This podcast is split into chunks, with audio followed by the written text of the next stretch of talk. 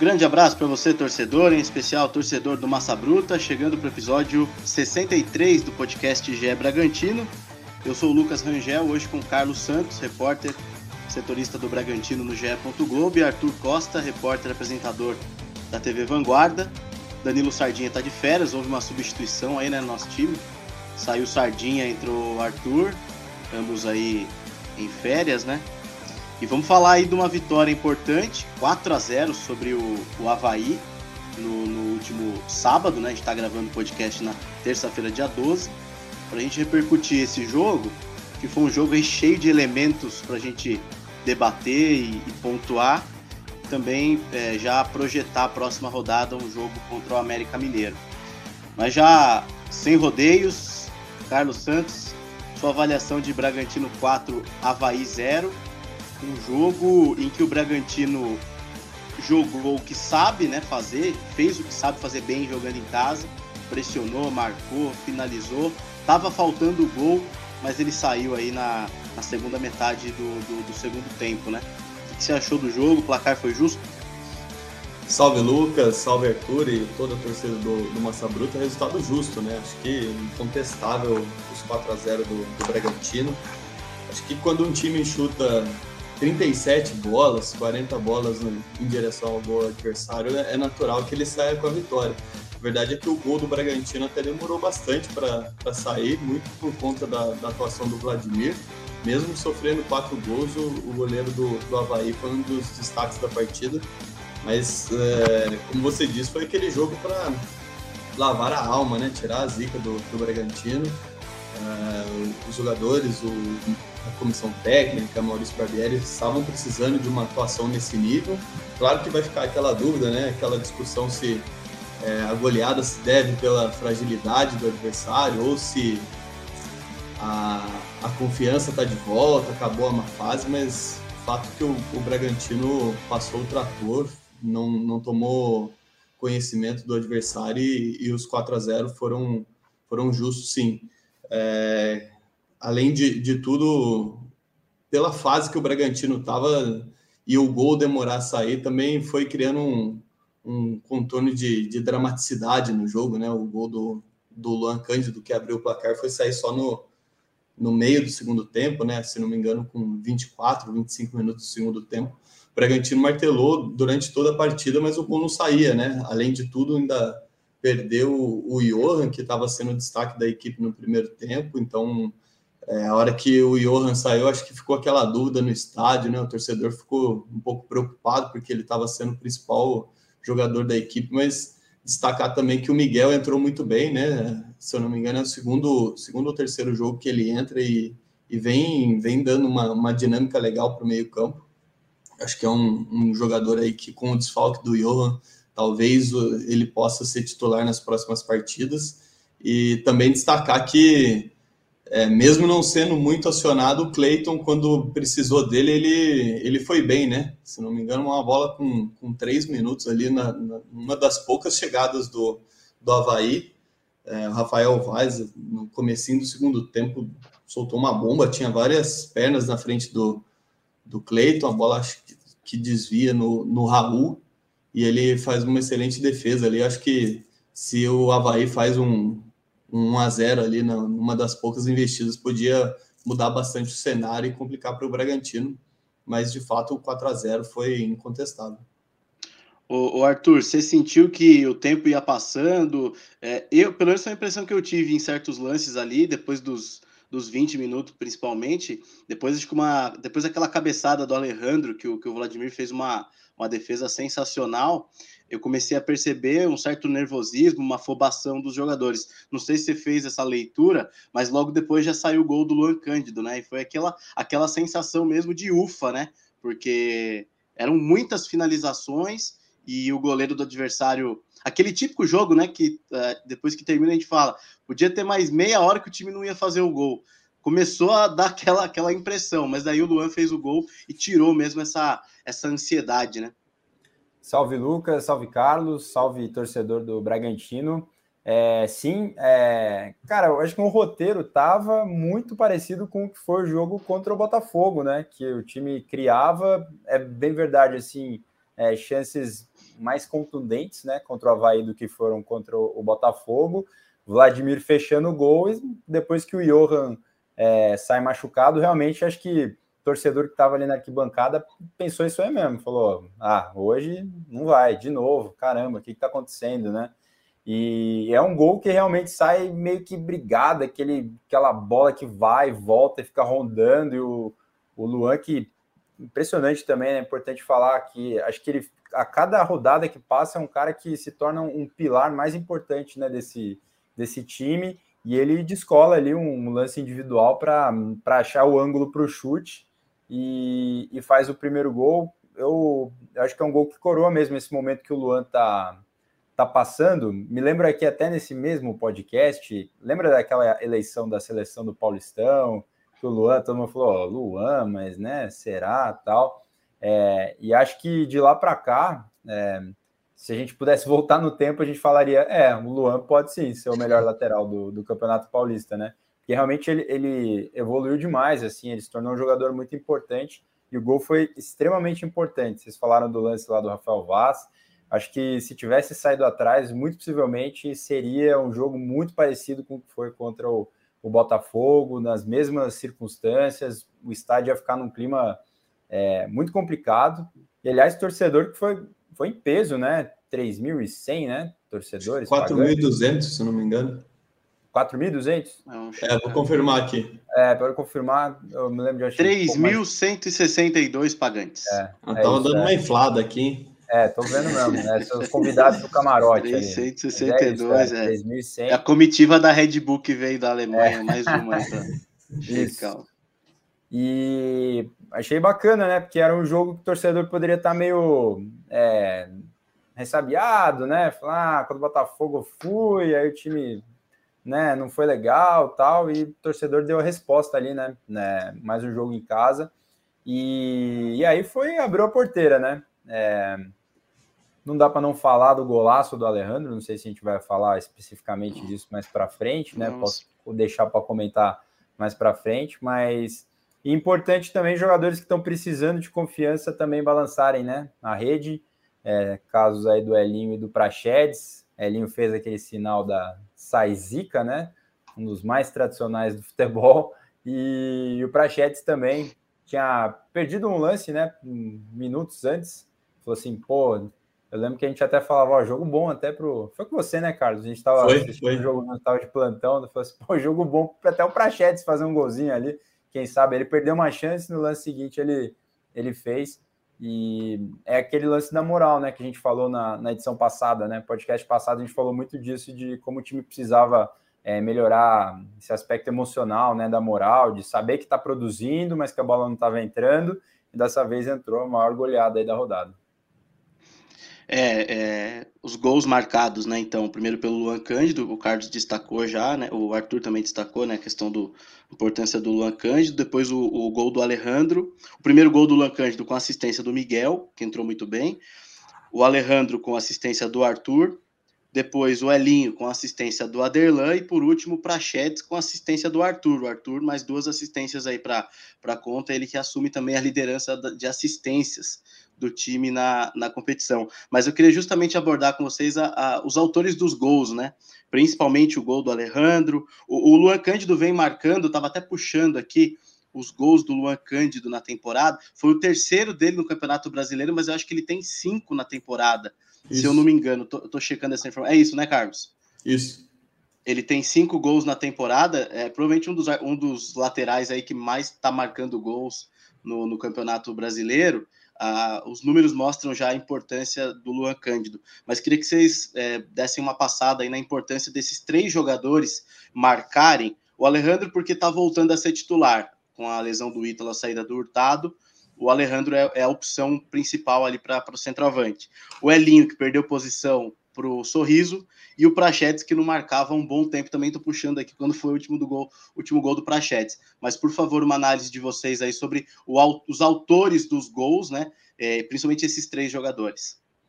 Ah, eu acho que dos três, assim, para mim, o que, que é mais legal de destacar é do, do Alejandro, né? Primeiro, porque foi um golaço, né? Um gol muito bonito. Segundo, porque eu acho que ele já vinha é, merecendo esse gol algumas partidas. Ele ficou bastante tempo na, na reserva. Claro que o, o, titular é o Ítalo. Depois, quando o Ítalo se lesionou, o Barbieri colocou, apostou no, no Jean Hurtado, mesmo em fim de contrato de, de empréstimo. E, e o Alejandro soube esperar a vez dele. Acho que ele entrou contra o Atlético Paranaense, um jogo desastroso do, do Bragantino lá na Arena da Baixada, e, e entrou bem. E desde aquela partida ele vem procurando bastante esse gol, né? Vem tentando dar mais dinâmica para o ataque. Então acho que é bacana é, quando sai um, um, gol de um jogador que está tá se dedicando bastante. E algo que chamou bastante atenção na, na comemoração do gol do, do Alejandro é que todos os jogadores, né, comissão técnica, todo mundo festeja bastante ele. Ele até falou sobre isso depois da partida, falou que estava precisando marcar um, um golzinho, né? Atacante vive de gol. É, e ele ficou bastante feliz. Acho que o elenco também reconheceu bastante esse esforço dele. Então é um cara bacana assim de, de você ver é, marcando e também retomando a confiança, porque é um cara importante para o Bragantino nesse momento, né?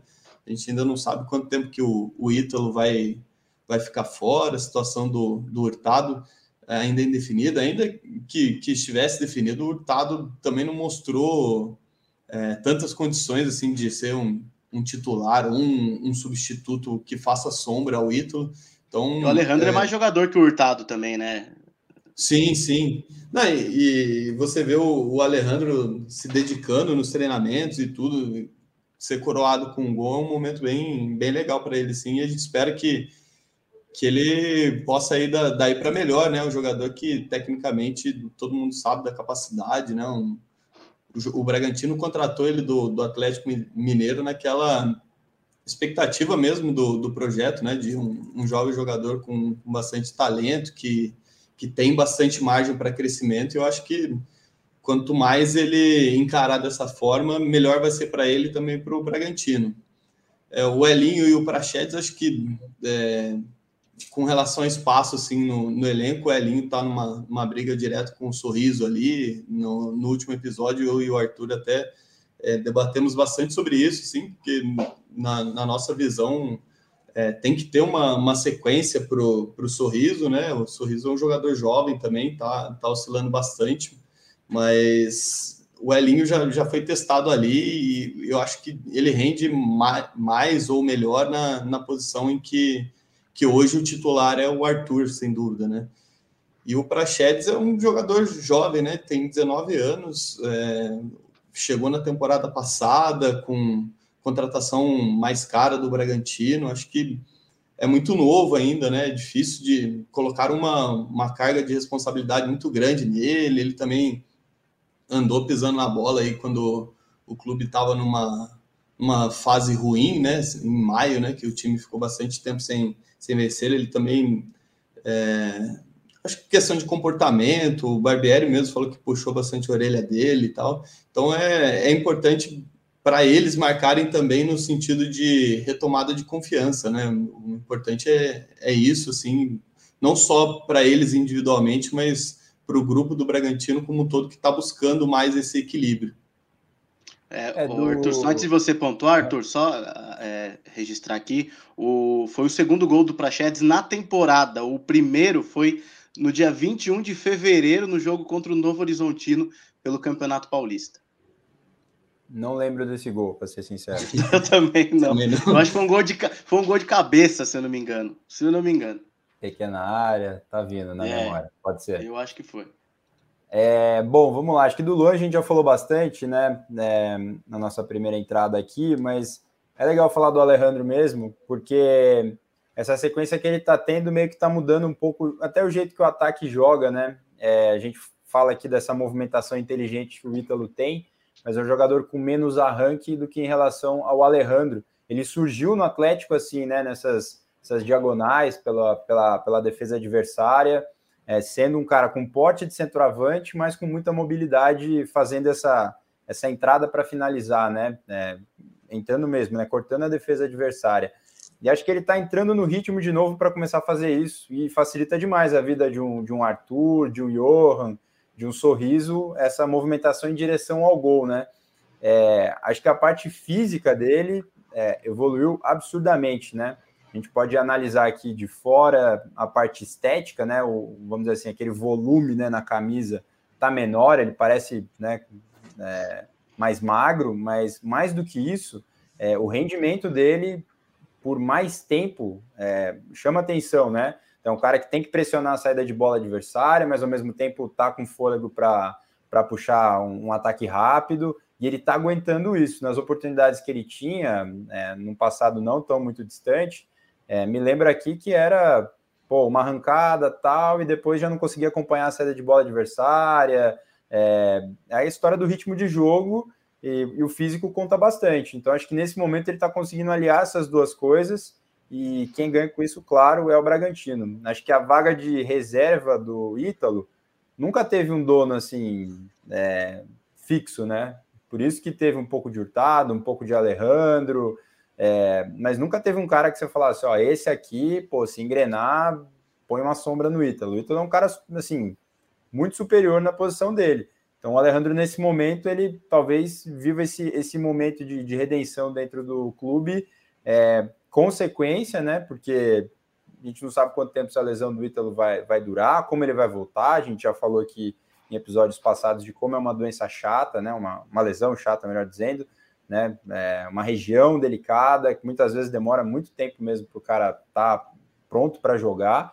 É, então o Alejandro ele, ele faz esse gol e assim o que me mais chamou atenção no lance é um lance lindíssimo, mas é um cara que tem sangue frio, né? Porque a pressão que ele tá tendo para fazer gol, sabendo que ele tem que né, mostrar para todo mundo que ele tá afim, que né, ele tem a confiança de todo mundo, mas é, ele quer fazer o gol, sair na cara do goleiro e não fazer o simples, né? Tentar uma, uma opção. Bater por baixo, né? Rasteirinho, é, canto até do. driblar o goleiro, né? Que um ah, baita é. do espaço para frente. Mas ele, o que ele fez foi assim, um sangue frio acima do normal e deu tudo muito certo, felizmente para ele. Depois do jogo, ele deu uma entrevista que também parecia que ele estava em outro mundo, né? É, um recurso. Pô, foi um golaço, cara. Tipo, né? O que, que passa na cabeça do cara naquele milésimo de segundo que ele fala, vou fazer a cavada aqui que vai dar certo. Então mostra também um pouco dessa confiança, desse outro momento que ele está vivendo, e é muito bom para o Bragantino. E aí, sobre o, o Elinho e o Prachedes, eu assino embaixo que o Carlos falou, são jogadores que precisam de confiança. O Elinho parece que ele se cobra mais do que as outras pessoas cobram ele. Eu não sei se vocês têm essa sensação assim. Às vezes eu acho que ele jogou bem e tal, daí ele sai aos 40 e poucos do segundo tempo, sai meio emburrado, assim, meio que parece que se cobrando, assim, mas ele fez um bom jogo, sabe? Então, acho que ele é um cara super útil no elenco, conta com total confiança do, do Barbieri, e é o que a gente debateu no último episódio. Ele rende muito mais na posição do, do Arthur, mas quem sabe vai ter oportunidade no lado ali do sorriso, se o sorriso não render, mas acho que é, é justo que o sorriso tenha uma sequência do lado esquerdo de, de ataque. E o Praxedes vai disputar essa vaga aí na, na reserva, né? Do, do Johan com o Miguel. É, a gente pode falar até mais para frente ali, mas acho que nesse momento o Miguel talvez esteja até um pouco à frente ali em termos de dinâmica de jogo. O Miguel entrou muito bem nessa, essa, esses, esses primeiros minutos pós-entrada. Cara, ele acertou uma sequência de passe assim, né? Elaborando umas jogadas ali que realmente parecia que ele estava no jogo desde o começo. É, e hoje ele está um nível à frente do Prachedes, né? Na reserva imediata do Johan. É, acho que dá para a gente dizer isso, é, porque ele entrou bem contra o Atlético Paranaense, tinha jogado bem também, se não me engano, entrado bem contra o Santos. Então, é um jogador que está que tá num momento bom, acho que o Barbieri tem que aproveitar, né? Mas só para só é, fechar em relação ao Alejandro, foi o terceiro gol dele na, no Brasileirão, o sexto na temporada. Ele tinha marcado também contra o São Paulo e contra o Atlético Paranaense é, lá em Curitiba e, enfim, é, é um jogador que, que, que, gera muita expectativa até pelo que foi pago, né, pelo Alejandro. É, ele foi comprado, né, foi um dos, uma das primeiras contratações lá da, da Red Bull, né, Carlos? É, se não me engano, foi 14 milhões o, o valor pago pelo, pelo Alejandro junto ao Atlético Paranaense, ao Atlético Mineiro, e, e, é algo, é algo que eu comparo a situação do Alejandro a, a situação do Luan Cândido. É um, um jogador jovem que teve oportunidades, fez é, burradas lá, errou, foi expulso, entregou e tal, e o Barbieri foi trabalhando ele com calma, e hoje ele tá, ele tá dando o resultado esperado. Eu acho que o Alejandro pode ser é, um, pode ter uma situação parecida, assim, ganhando agora uma sequência, tendo ali o seu tempo, ele ficou muito tempo na reserva, né? E quem sabe agora, aproveitando esse bom momento aí, voltar a fazer gols e, enfim, e, e trazer alegrias aí pro, pro torcedor é, do, do Bragantino. É, mas é, outro detalhe, né? Eu, eu, eu, queria que vocês falassem também sobre a atuação do Arthur, que voltou ali a gerar resultados, né? Porque a gente, ele estava sendo sub, vinha sendo substituído né, nos últimos jogos. Contra o Botafogo, ele foi substituído, se eu não me engano, com 15 minutos do segundo tempo. A Junto torcida, inclusive, chamou... né? Isso, trocou os dois. Inclusive, a torcida chamou alguns torcedores, né? Não a torcida toda, mas alguns torcedores chamaram o Barbieri de burro no momento da substituição. É, inclusive, eu, não, eu tava lá nesse jogo, eu não, não, não senti um Arthur irritado, assim, bravo por ter saído. Imagino que por dentro ele estava decepcionado com o desempenho, mas não foi aquele jogador que chutou, que chiou, ele respeitou, sentou no banco quietinho e assistiu o jogo e fez uma boa partida com duas assistências. É, é um recomeço também para o Arthur? Esse jogo pode ser um divisor de águas aí para esse recomeço do Arthur? Eu acho que sim, acho que não só no, no sentido técnico, né, de ter feito uma, uma boa atuação, mas também no, na vibração que ele teve dentro de campo, né? Claro que o jogo também ficou marcado por aquele episódio entre o Arthur e o Aderlan no final do, do primeiro tempo, né? Depois o próprio Arthur, em entrevista coletiva, falou que, que extrapolou, mas que essa cobrança entre ele e o Aderlan especificamente, né? Que são os dois jogadores que jogam ali pela, pela direita do, do Bragantino, é, é uma, uma cobrança frequente, né? Eles se cobram bastante em treinamentos tal. Claro que ali rolou uma, uma exagerada no final do primeiro tempo. Só, só um parênteses, Carlos. O Aderlan é chato pra caramba dentro de campo.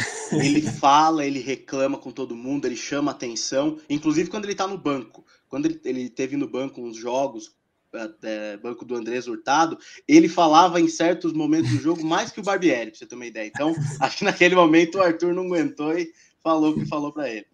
É, e era uma, uma, um lance assim no, na reta final do primeiro tempo, se não me engano, a última chance de ataque que o Bragantino teria, acho que ficou ali é, na dúvida quem queria, não foi ninguém, e o juiz terminou, e aí o Arthur deu uma cornetada no Aderlan, o Aderlan não gostou, e aí... Claro, depois, né, no, o pessoal precisou, o pessoal precisou dar uma segurada no Aderlan lá, que ficou enfurecido, né. Depois do jogo, tudo bem, né, postaram lá juntos no vestiário.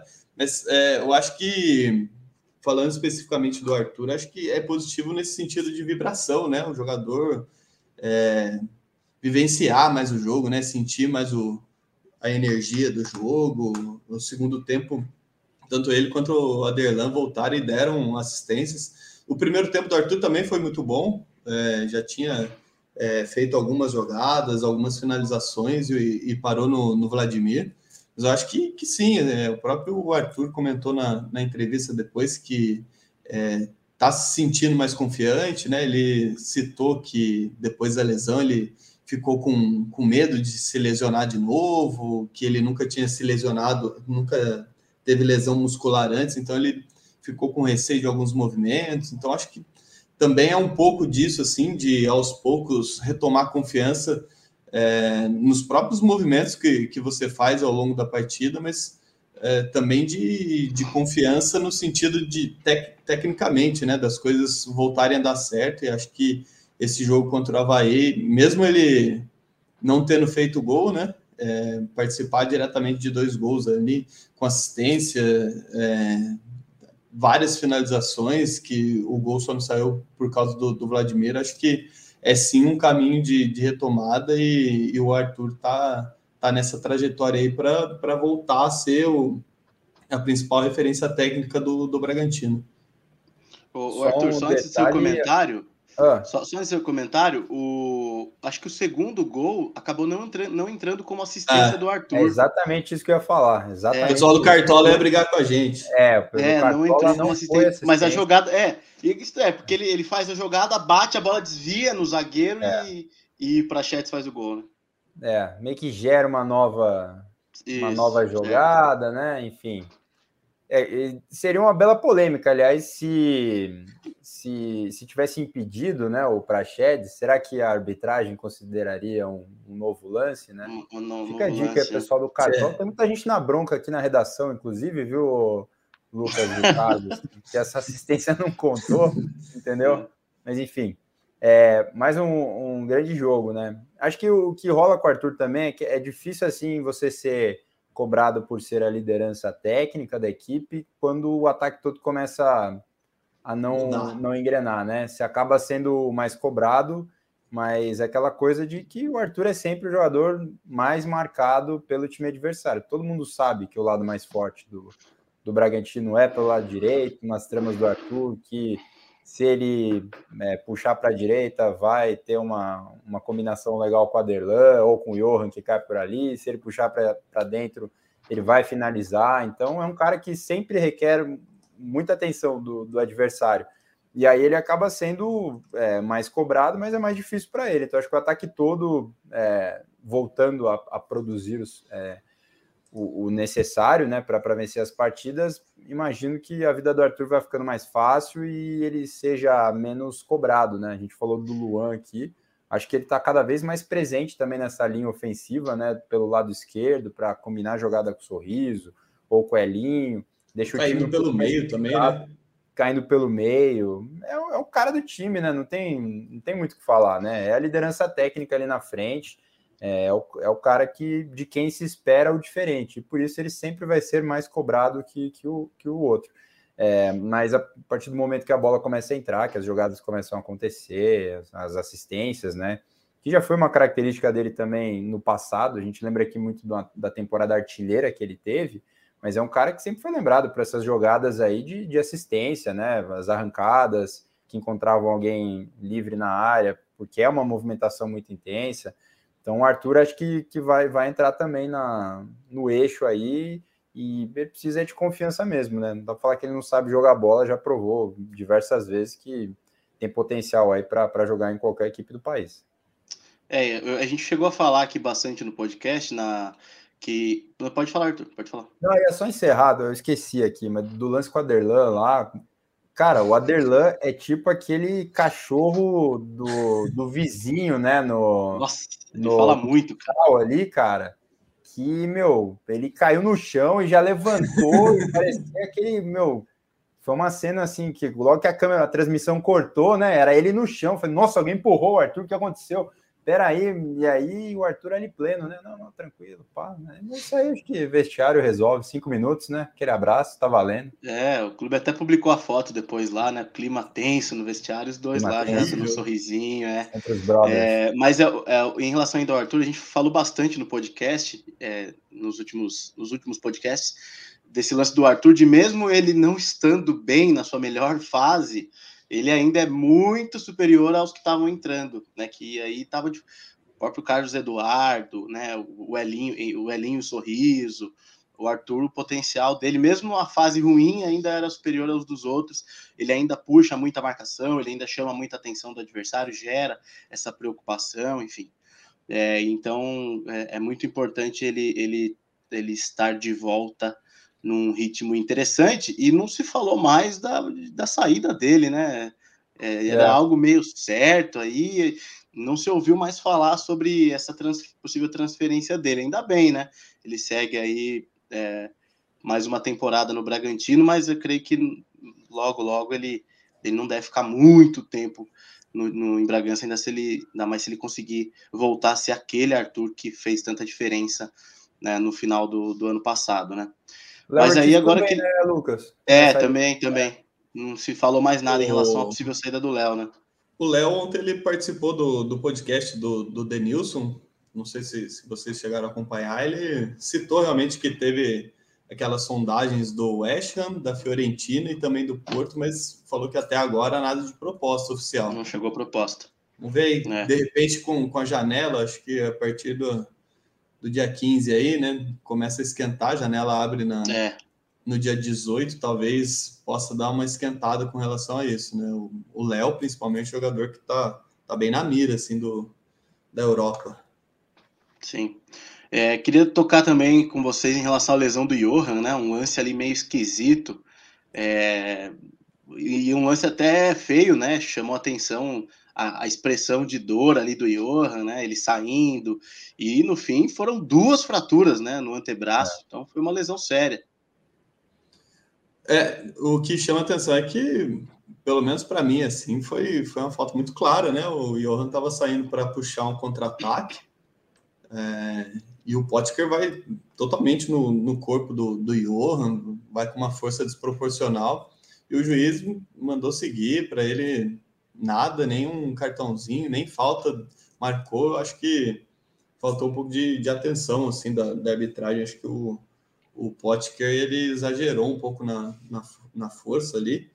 E o, o Johan saiu dali, já foi para o hospital fazer é, exames, né? Ele já saiu com, com o antebraço é, imobilizado, já foi para o hospital e é, foi constatada realmente essas duas fraturas aí na, na mão esquerda dele. No domingo à noite já passou por cirurgia e, e a informação, o clube não, não, não, não, dá data, não dá previsão de quanto tempo que ele vai ficar fora, mas é, parece que é uma, uma lesão que ele deve ficar um, um tempo considerável de fora essa semana, por exemplo, ele não deve nem treinar, vai ficar só de repouso. Então não deve ser uma, um retorno tão rápido assim, não deve ser uma, uma volta é, tão simples. É uma pena, né, Arthur? Porque o Johan vinha jogando bem, não só nesse jogo, mas estava é, voltando a ser aquele Johan, né, de movimentação. Inclusive ele teve uma chance clara de gol, né, no jogo contra o Havaí. Tentou, uhum. tentou encobrir o goleiro Vladimir, mas é, e vinha, e vinha bem ali, né? Dando trabalho, se movimentando, chutando. E mais um jogador que, que, sofre com lesão. Outra lesão do Johan, agora, enfim, um acidente, né? Não dá nem pra gente dizer que é por causa do, do ritmo, né? Dos jogos, ou do calendário. É uma situação imprevisível. Fratura. Né? É. é. é, o tal do trauma, né? O jogador gosta de falar isso, né? Que a, tem a lesão que ela pode ser prevenida, né? E eu, eu vi o Fabrício Bruno falando isso, né, do Flamengo, falando que ele teve traumas, né? Que às vezes, ah, eles me cobram que eu me machuco muito, mas o trauma é algo imprevisível, né? Ele acontece por causa do jogo, né? Não tem como é, fazer nada. E é o que você falou, é uma pena, né? Johan, cara, eu confesso para vocês que eu nunca tinha prestado tanta atenção no futebol dele, assim, tanto em Palmeiras, Atlético e, e Chape, né? Agora né, que a gente acompanha os jogos do Braga, a gente vê mais de perto assim. E é um cara pô, muito legal, né? De, de ver em campo. É, o estilo de jogo dele é um, um estilo limpo, né? De, de, muita movimentação, toques clássicos ali, né? Então é um cara que dá, dá gosto de jogar e vai fazer muita falta nesse momento que o time tá ali meio que engrenando essa parte da frente de novo, né? mais uma vez, Barbieri está quase acertando ali, está tá encaixando as peças e uma dessas peças é, é, acaba, acaba saindo, né? Mas, pô, lesão chata, hein? Acho que vai ficar um bom tempo. Tem tanto lance ali para né, de cicatrização, de é, voltar a poder ser liberado aí para ter algum contato, né? Não sei se ele vai usar algum tipo de proteção, porque é uma, uma região que você, você tá toda hora, né? tendo contato no, no, futebol, ainda mais a posição dele ainda, né? O cara que apanha boa parte dos jogos aí, tá sempre recebendo a bola um pouco espaço, né, em relação ao adversário. É, vocês falaram aí do, do Potker, né? O Aderlan pode reclamar pra caramba. O Potker, nossa, todo jogo também, né? Reclama com arbitragem, com adversário. Tá sempre falando, né? Fala, fala bastante o, o Potker também. É, e acho que até por isso ele se safou, que ele já estava meio que em rota ali de, com, com o árbitro, de reclamar e não sei o quê. Às vezes o árbitro, ah, vai, segue o jogo, não vou esquentar a cabeça, o cara vai mexer o saco de novo, né? E acho que tem um pouco disso também. Mas vai fazer falta, vai fazer muita falta. E acho que nesse momento o Miguel sai como a preferência aí do Barbieri para assumir essa, essa vaga aí né, na faixa central do meio. É, parece que ele está com ritmo de jogo, tá legal, e acho que nesse momento ele está um degrau acima do, do Praxedes em termos de, de rendimento, né? Talvez os treinamentos nos é, digam o contrário. Tem Ainda outras possibilidades, né? Para montar esse meio, acho que a, a, grande discussão agora é essa, como que o, o Barbieri vai montar o meio, né? Mas eu acho que não é só Miguel e Praxedes, né? A gente já viu o Barbieri montando esse meio campo também com Eric Ramírez, acho que é, até o próprio Elinho centralizado, o Arthur já foi testado centralizado, é. acho que é, dá, dá, até uma boa discussão aí para ver é, o, como que o, o, Barbieri deve montar esse, esse meio campo. Acho que a questão do, do Miguel, assim, não sei se ele vai bancar logo de cara o Miguel titular, até por, por ser um jogador que nos últimos anos atuou pouco e também por ser muito jovem, né? Mas ao mesmo tempo que você fala, ah, pô, o Miguel é, é muito novo, é, ainda falta uma, uma rodagem e tal, ele tem a mesma idade que o Prachedes, né? Os dois têm 19 é. anos. É. Não, e sabe, sabe por que eu acho que vai ficar muito nessa questão de trocar o meia? Porque o Raul e o Lucas Evangelista encaixaram ali no, ah, no primeiro e segundo volante, entendeu? Então eu acho que eu acho que a troca vai ser, vai ser ali na, na, na armação porque se ele tiver que mexer, eu acho que é, ainda mais tendo o Miguel em uma fase boa, acho que ele teria que manter esse esquema, né? Sim. E ainda só sobre o Johan, mais um detalhe: o Johan é muito leve, é um jogador magro, ele não tem tanta é, é, massa, né? Digamos assim. Então, aí tromba com o Potker, que é um, um é um Touro. Ele em não é um sentidos opostos ainda. É, não é né? é um Hulk da vida, mas é um cara muito mais forte do que o Johan, por exemplo. E aí pega o braço do Johan do jeito que tava lá, meio torto, assim, e aí, aí destrói mesmo. Então, o Johan é uma coisa que acho que é até. Eu já conversei com algumas pessoas do clube dizendo que é, que é preciso fazer um trabalho com ele de fortalecimento, digamos assim, né? Porque é, é bom ele ser leve desse jeito, a movimentação, ele é um jogador que corre o tempo inteiro, né? Se movimenta o tempo inteiro ali naquela entre linhas, né? Mas nesses, nesses lances de contato, assim, ele acaba sempre se dando mal é, por, por conta desse seu porte físico. É, é, mas eu queria só, é, além do. Antes da gente passar para o assunto do América, do próximo jogo, também fazer uma menção honrosa ao Lucas Evangelista e ao Raul, assim estão é, jogando muito. O Raul voltando a ser aquele Raul da marcação, aquele Raul de saída, de clarear a jogada, é, já recebendo um passe quadrado, às vezes, muitas vezes, do Cleiton ou do, do Natan, enfim. E ele tá, ele tá, já tá com aquela confiança de novo de, de sair jogando, dificilmente erra um passe.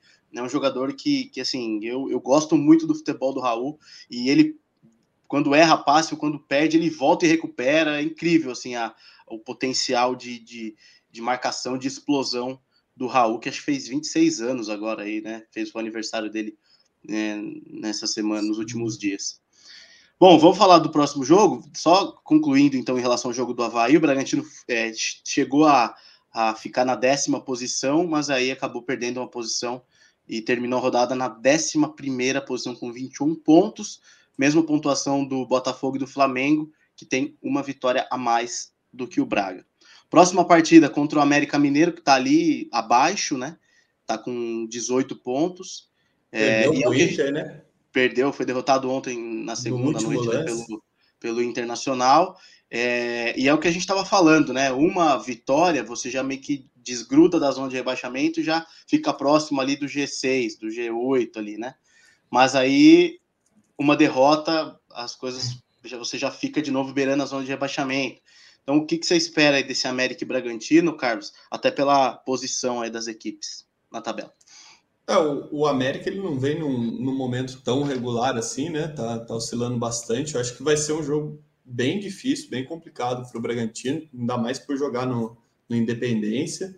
É, eu estou prevendo um jogo é, um pouco amarrado. Acho que o, o Bragantino tem um, um, elenco, um time tecnicamente superior do, do América.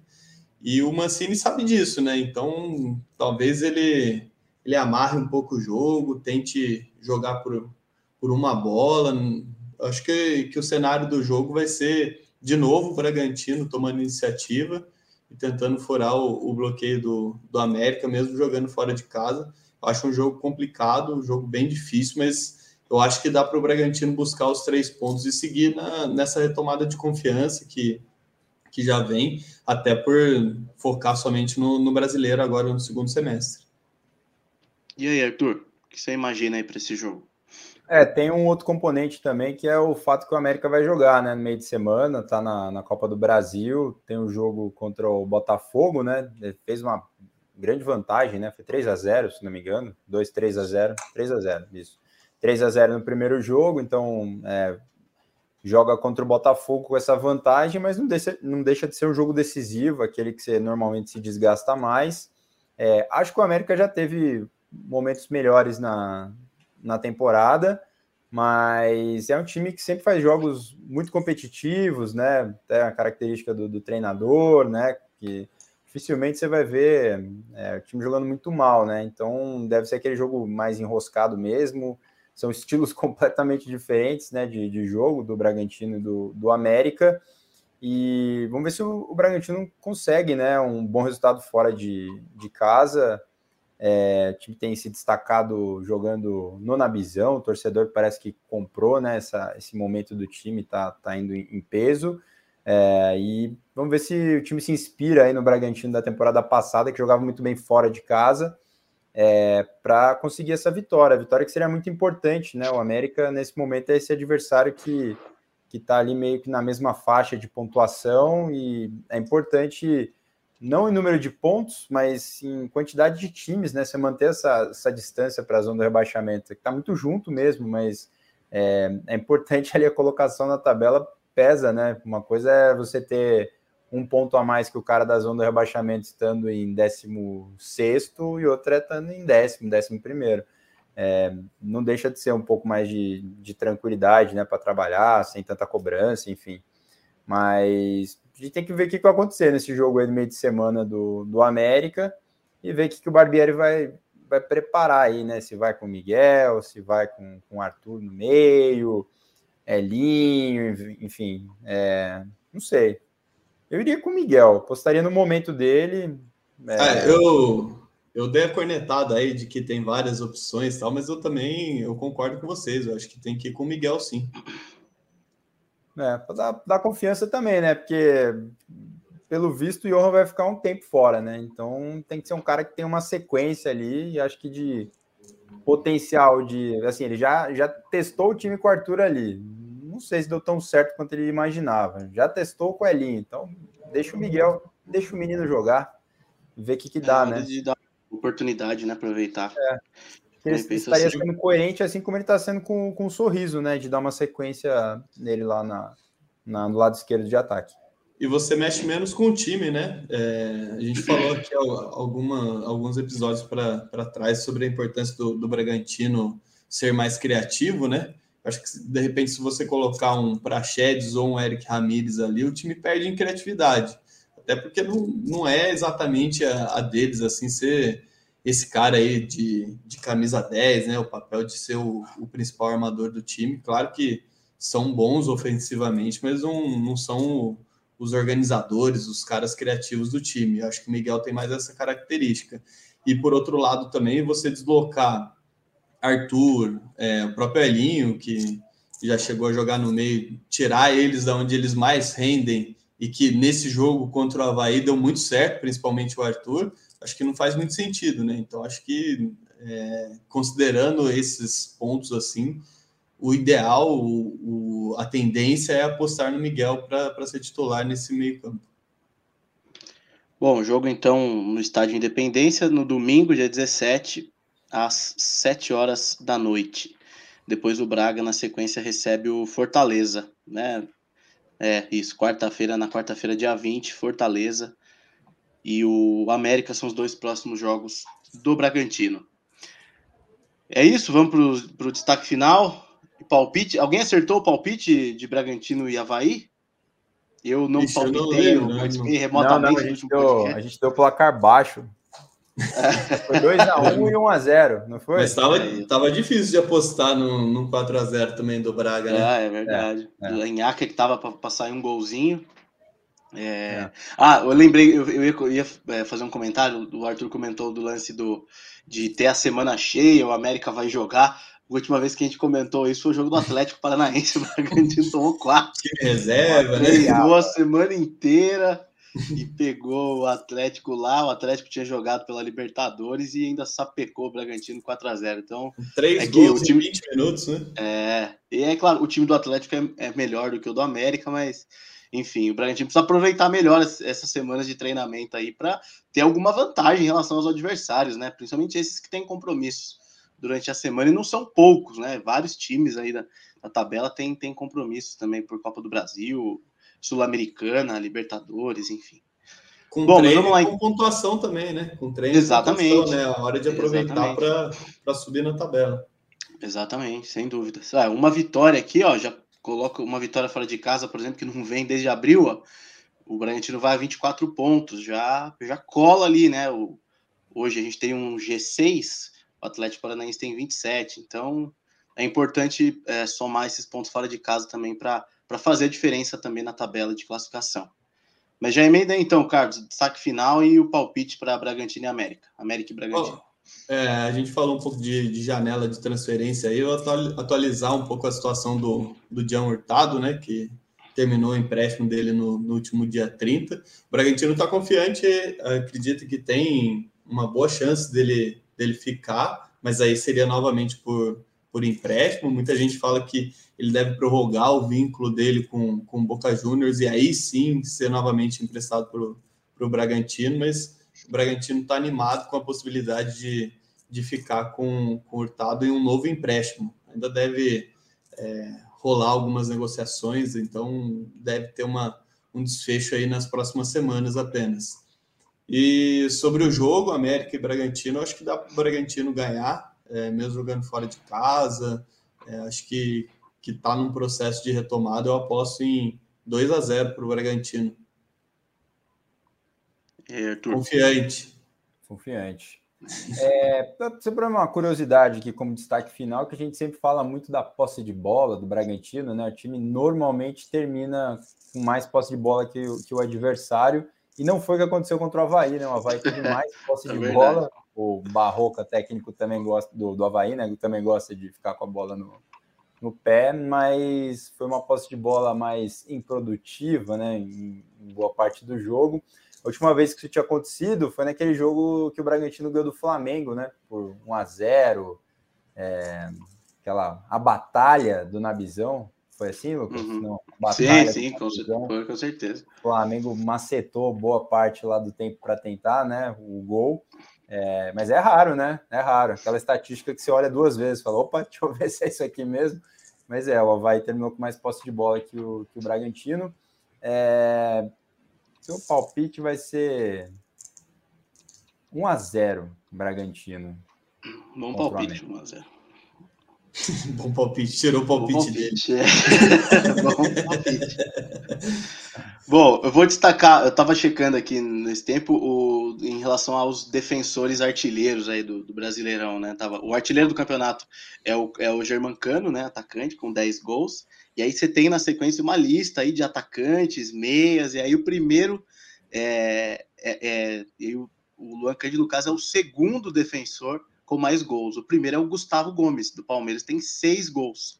Também vivendo uma fase absurda, fazendo gol o jogo todo. Aí logo depois aparece o Luan Cândido, dos laterais, né? No caso, o Luan Cândido, lateral esquerdo, e o, e o Maidana também tem três gols no campeonato. Mas, Mas o Luan Cândido. pênalti também, né? Exatamente, o, o, o, Maidana bate pênaltis, né? Mas o, o, o, legal do Luan é que ele reúne algumas características importantes, né? Em relação à, força física, né? velocidade e também a finalização. É um cara que chuta muito forte, chuta muito bem de fora da área e tem esse, essa bola aérea aí que tem sido um diferencial é, dele com a camisa do Bragantino. Então, o meu destaque Lucas, aí vai mais tava... uma vez eu tava falando isso essa semana, cara. tava pensando assim, né? Quem quer pô, o grande lateral, talvez, do país seja o Arana ainda, que foi convocado tal, né? Recentemente. Mas quando você passa ali time a time, é, o Luan. Tem tá o Fagner também, né? Que é um jogador. Eu digo o esquerdo, né? Lateral esquerdo. Ah, o esquerdo, é, isso, isso. isso. É. Tem o Arana voando é. aí no Atlético tal, mas assim, quem mais que você fala? Nossa, esse é um lateral assim, né? O Luan acho que conseguiu chegar nesse nesse patamar sim, aí. Sim, sem dúvidas. É, tem alguns nomes que a gente cita aí, mas ninguém. Alguns nomes importantes, né? O Felipe Luiz, mas que tem, tem jogado cada vez reserva, menos. É. é. reserva. Tem, agora chegou o Flamengo, tanto que o Flamengo contratou um outro lateral, né? O Ayrton é, Lucas. O Ayrton. É, enfim, tá difícil mesmo. É difícil ver um lateral esquerdo assim se destacando é, como, como o Luan e reunindo tantas qualidades assim. Por isso que acho que o Bragantino acertou né, em preservá-lo, em, em, não queimar o jogador né, no momento que ele estava passando, um momento ruim da, né, dentro da, com a camisa do Bragantino. Então, legal, gosto de ver esse jogador jogar e a gente espera que ele continue nessa boa fase. Palpite para Bragantino e América, eu vou pôr eu vou pôr 2 a 1 um, vai para o Bragantino. É, acho que agora é a hora, hein? Acho que esse é o jogo para conseguir a vitória fora de casa. Para engrenar, né? Também é, de três meses aí sem vencer fora de casa. Eu acho que é uma, uma boa hora. O América vem num momento instável também, né? Não tá fazendo uma, uma boa campanha, tá abalado pela Copa do Brasil, né? Tomou 3 a 0 Abalado não, perdão, tá com moral, fez, né? né? É, fez 3 a 0 no Botafogo na Copa do Brasil. É, vai estar, tá, teoricamente, ali um pouco mais desgastado. Esse é o momento do Bragantino é, buscar esses três pontos fora de casa que podem ser muito importantes para a sequência da competição. Beleza? Acho que é isso, né? Passando a régua, então, no episódio 63 do podcast GE Bragantino. Agradeço aí ao Carlos Santos, Arthur Costa, Danilo Sardinha em férias. Tá por onde Sardinha? Será em no campo? Sardinha faz uns rolês também ah, quando tá de férias. Ele se fazenda, escola, né? né? Alguma é, Bananal, é. ele faz uns ah, rolês aí é longe. Ele dá bom dia para no máximo três pessoas. É, é isso aí. Tá, tá, isolado, tá numa comunidade é, isolada. Deve, tá, é, deve estar tá em um lugar aí escondido aí pelo, pelo, pelo Brasil. Beleza? Um abraço a todos, torcedor, e até a próxima.